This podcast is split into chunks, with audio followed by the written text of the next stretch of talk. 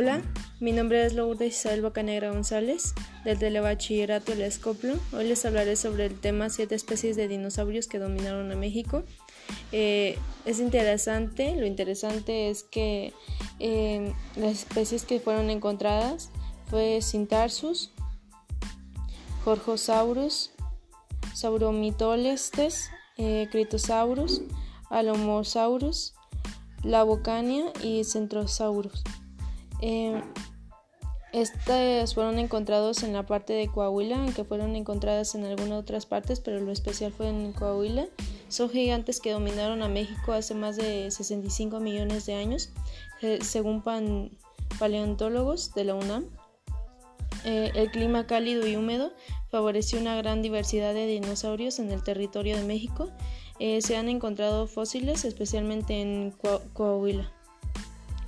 Eh, los que las caracterizaban es que, bueno, el Cintarsus es que tiene más de 200 millones de años, pesaba 40 kilogramos, medía 3 metros de alto y era uno de los carnívoros más mm, rapaces de la época.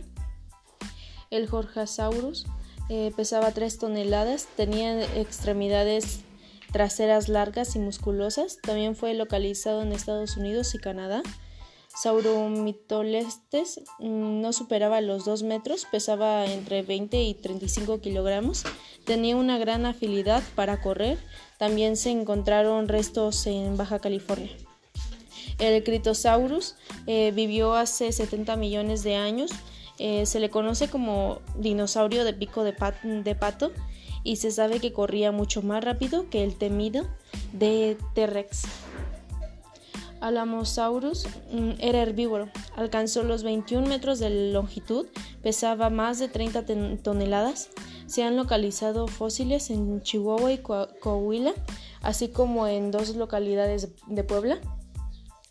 El, la, eh, fue carnívoro, por primera, por primera, vez fue encontrado en Bocania, Bocara en Baja California en 1970 se estimaba que superó la tonelada y media.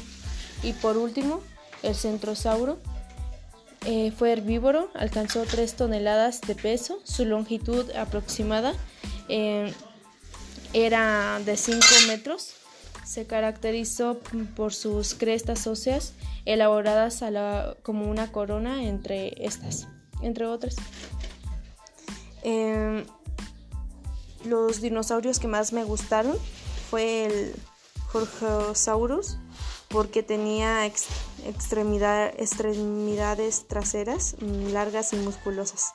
El Gritosaurus por su pico de pato y porque corría más rápido que el temido de T-Rex.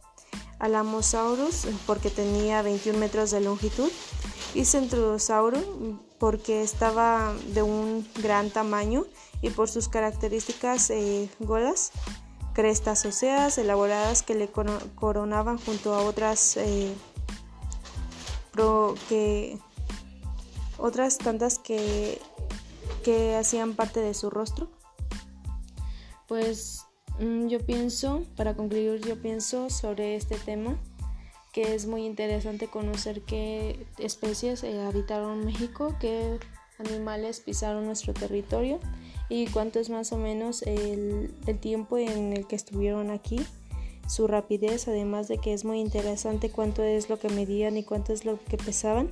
Aunque algunos fueron herbívoros, también eran eh, en la actualidad si vivieran pues también mm, le temeríamos porque por su gran altura, su gran tamaño que es fácilmente es capaz de eh, exprimir a cualquier humano al momento de pisarlo. También los demás, pues obviamente como son carnívoros, carnívoros, perdón, eh, pues nos podrían comer si estuvieran hoy en día vivos.